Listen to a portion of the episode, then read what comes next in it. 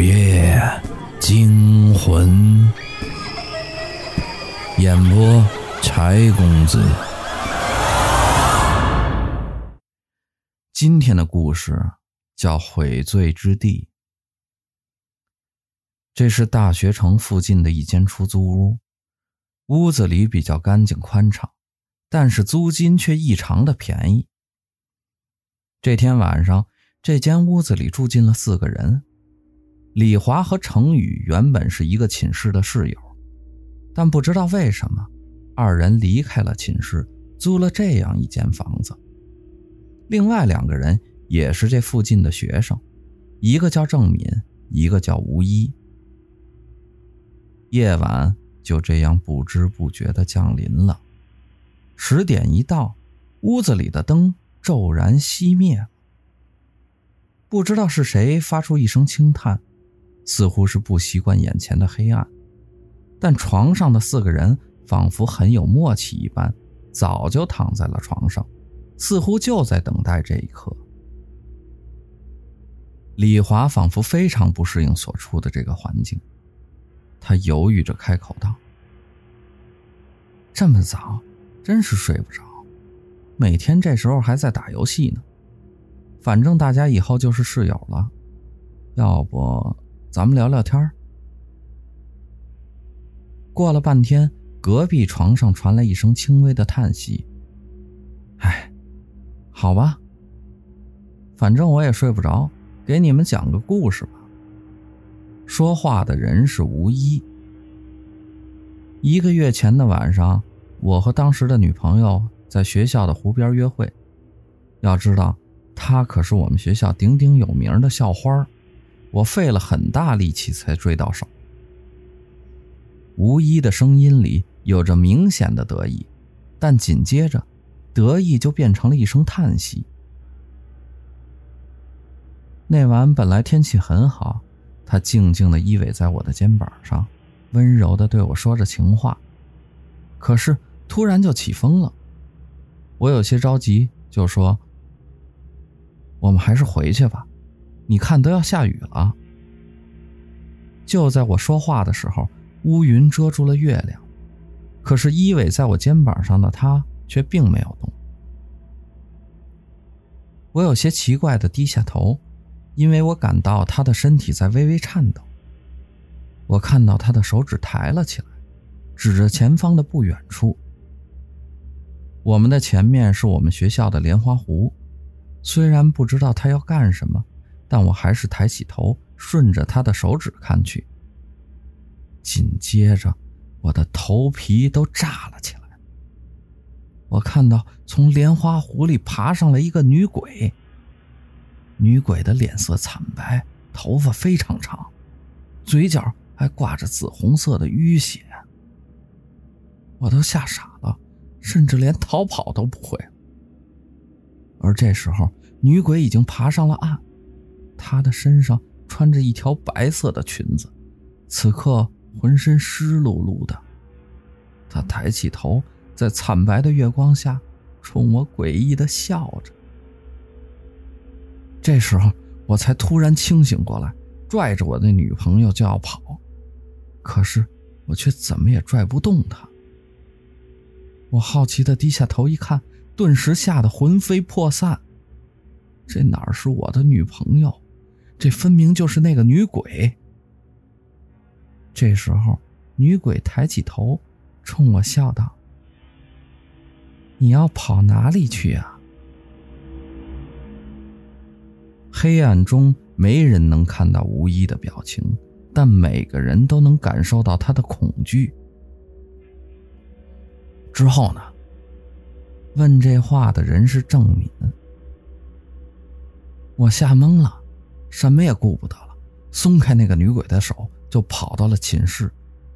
奇怪的是，女鬼并没有一直追着我。回到寝室的时候，我身上都是冷汗，我大口大口的喘着粗气，躺在了床上，可我根本就睡不着啊。就这样，我熬过了第一个夜晚。第二天，我正在床上琢磨这件事儿，就听到进屋的室友说。你女朋友找你。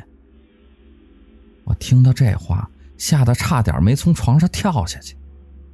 但我知道，害怕已经不能解决任何问题了。找我的根本就不是我的女朋友，而是那个女鬼。但当时是白天，并且楼下的人很多，我就壮起胆子走下了楼。到了楼下，我果真看到我女朋友在等我。他见到我，生气地说：“你去哪里了？打你电话都不接。”眼前的人绝对不是鬼，因为太阳底下，我清楚的看到了他的影子。但我还是控制不住的害怕起来。就在我不知道说些什么的时候，他一把拉过我的手。这时候，我意识到了不对。他的手冰凉不说，手劲儿还非常大，那绝对不是一个正常女生能有的。想到这里，我控制不住的大叫起来。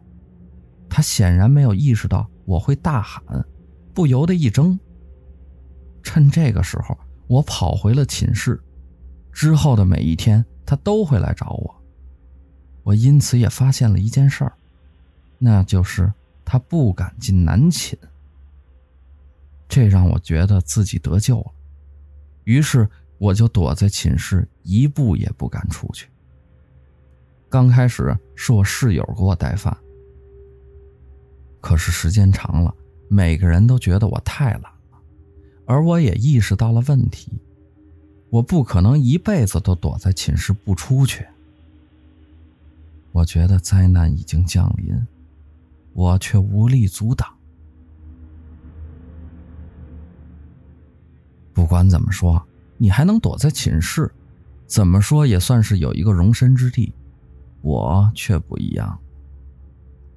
说话的人是李华，李华顿了顿，讲述道：“我这个人平时没别的爱好，就是喜欢上网打游戏。可是几天前却发生了一件极其恐怖的事情。那天我在网吧包宿。”就在我一局游戏马上要胜利的时候，网吧竟然停电了。我气愤地摔了一下键盘。就在我刚摔完的时候，网吧里竟然又来电了。我心里头一喜，正准备重开一局的时候，却发现了周围的异样。网吧里重新来电之后的灯光竟然是绿色的。我的心咯噔一下，环顾四周。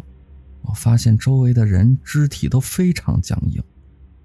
要知道，玩游戏的人手速是非常快的，怎么会是现在这个样子？这时候我才意识到了不对，抬腿就要跑，可我还没跑出几步，就被人抓住了衣襟。我吓得战战兢兢，连头也不敢回。可是身后的那个东西竟然阴沉沉的。在我耳边说：“来，玩一局呀！你必须打完那局游戏，你可不能坑队友啊！”我当时已经恐惧到了极点，用力挣脱后，拽着我的那只手就疯狂的奔跑起来。没有别的地方可去，我只能回寝室。寝室此刻早就熄灯了。我跌跌撞撞地跑进屋子里，一头钻进被窝里，紧接着剧烈地颤抖了起来。可是事情并没有结束，之后的几天时间里，我的耳边总有人对我说：“跟我打完这局游戏，跟我打完这局游戏。”李华的声音戛然而止。屋子里陷入了可怕的寂静。这件事我能作证，至少我知道我们寝室里有两个人基本上是不在寝室住的，一个是我，一个是李华。我是因为家在本市，所以从不在寝室住。李华是因为经常在网吧包宿。说话的人是李华的室友程宇。其实李华知道，程宇这是非常客气的说法。程宇不在寝室住，并不完全是因为家在本市，主要原因是他是一个有名的富二代。这样的富二代自然是无法住在环境极差的寝室里。程宇说道：“我的故事和你们不太一样，因为我一直住在郊区的别墅里，所以经常会找朋友去聚会开 party。事情发生在一周前的周末。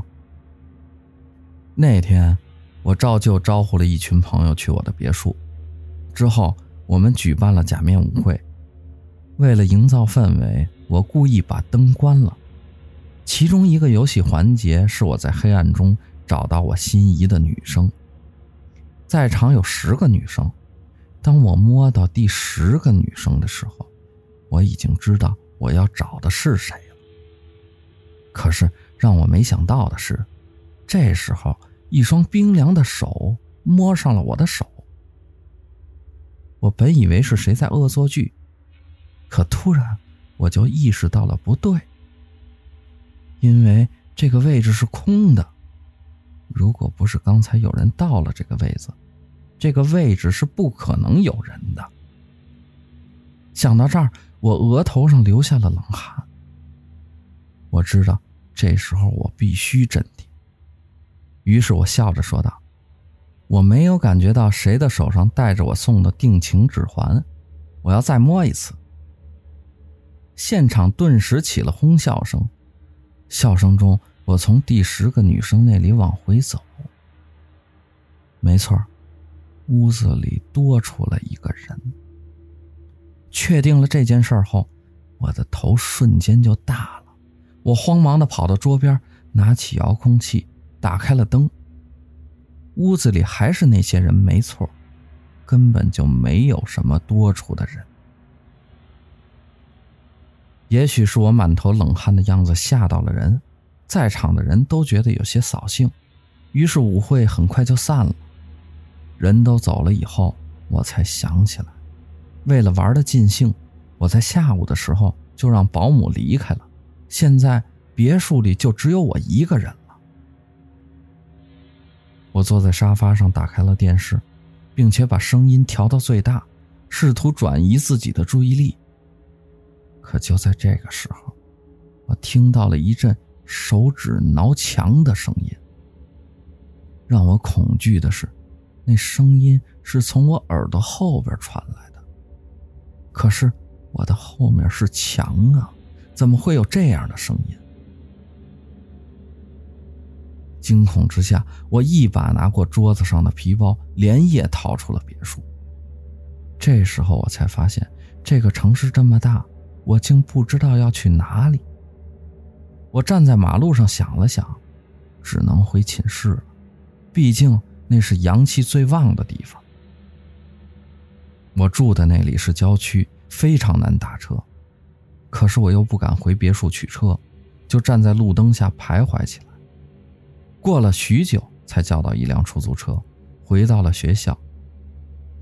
下车的时候，我从包里掏钱包付账，可是我伸进皮包里的手，竟然摸到了一个冰凉的东西，一个拥有着人的皮肤、人手的形状，却不能称之为人手的东西。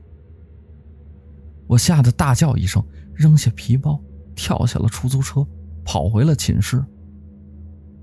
我想那个司机一定以为我是个神经病吧，但我已经管不了这些了。程宇说到这里，苦笑了一声，沉默下。李华这时才想到，怪不得最近几天程宇一直住在学校，原来是这个原因。屋子里还有一个人没说话。大家的注意力自然就转移到了这个没有说话的人身上。几分钟后，郑敏说道：“我想知道的是，我们为什么会出现在这里？这是一个奇怪的问题。难道一个人会不知道自己为什么出现在这里吗？”吴一想了想说：“我是今天收到短信。”短信中告诉我的这个地址，说让我今晚来住一晚，我的事情就会解决。我这也是病急乱投医，你们呢？我和你差不多，李华说道。我收到的短信也是这个内容。谈话到这里，几个人已经知道，四个人都是被一条奇怪的短信聚集在一起的。可发短信的人是谁呢？他的目的又是什么呢？一直没说话的郑敏又说了：“我刚才想了想，咱们都是遇到了一个奇异事件。”然后在自己倍感恐惧的时候，收到了这样的短信。我想，没有人能在这样的恐惧下保持冷静思考，所以我们都来了这里。对了，我收到短信的时候，最先想的一个问题还不是这个，而且这件事儿我对谁都没说。那么发短信的人是怎么知道的呢？这个人究竟是谁？吴一突然打断他的话，说道：“难道你还不明白吗？他根本就不是人，而是鬼。只有鬼魂才能知晓这一切。”郑敏的话叫其余的三个人都打了一个激灵。过了半天，李华才颤抖的问道：“我们，我们之间……”根本也不认识，也没招惹谁呀。我知道了，程宇突然叹了一口气，说道：“哎，我记得以前听过一个故事，故事就发生在这所大学城。一个学生经常遭人欺负，最后自杀了。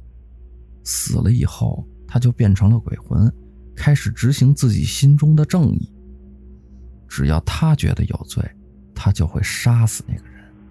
曾经欺负他的人，都被围困在了一个地方，到最后，没有一个人能活下来。你说什么？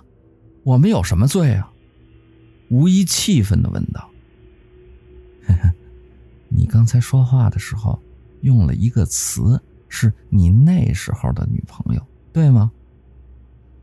你进屋的时候，我就发现你长得很帅。你这样的男生肯定有很多女生喜欢。你究竟玩弄过多少女生的感情？这其中有没有被你欺骗过、想不开自杀的？郑敏用嘲笑的语气问道：“你你怎么知道？”黑暗中，无一的语气变得紧张起来，声音苦涩。好像拉，好像拉满弦的一张弓。你怕什么呀？是怕那个自杀跳湖的女生来找你吗？她来找你也是你自作自受。你靠着自己这张脸骗了那么多女生，又对每个人都不负责。郑敏说完这句话后，屋子里再一次变得鸦雀无声。不，这不公平。他是骗了那帮女生，是罪有应得。可我不是啊，是那帮女生主动追我的。对，确实是那帮女生主动的。毕竟你很有钱。可是像你这样一个玩物丧志的富二代，见不得人的勾当恐怕也不少吧？郑敏的声音突然沉了下来。李华说道：“这样看来，我们确实都有罪。我家境并不好，可是上大学后沉迷于游戏，最主要的是，为了有玩游戏的钱，我不止一次打电话骗我的父母，即使我心里知道那都是他们的血汗钱。今天，就是传说中的审判之日吧？这个鬼魂把我们凑在一起，恐怕……”就是要对我们宣告死刑。”李华绝望地说道。夜越来越深了，走廊里传来一阵沉重的脚步声，屋子里的每个人心脏都缩在了一起。对了，你们知道为什么这个房子的房租会这么低吗？那是因为我们只交了一天的房租。什么？我想你们只会奇怪这间房子极低的租金，却想不通是为什么吧？我刚才已经想明白了，那就是我们交的是一天的房租。为什么会是一天的？怎么会有人这样租房子？呵呵，那是因为他知道我们活不过明天，所以收我们一天的房租就足够了。郑明苦笑着说道：“我受够了！”吴一猛地坐了起来，喊道：“那个鬼魂的脚步声离我们越来越近了，你们没听到吗？”他一旦进来，我们就都完了。这个时候还说这些有什么用？靠近床边的吴一不由分说地坐起来，打开了窗户。就在三个人惊讶的叫声中，他已经翻窗跳了出去。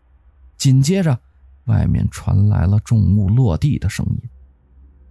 接着，就什么声音也没有。这是。这是六楼啊！李华绝望的小声说道。屋子里的三个人都知道，吴一一定已经没有了呼吸，他那张迷倒过无数女生的脸，此时一定已经摔得稀巴烂，面目全非了。那我们现在该怎么办呢？李华小声的问道。现在。除了等死，我们还能怎么办？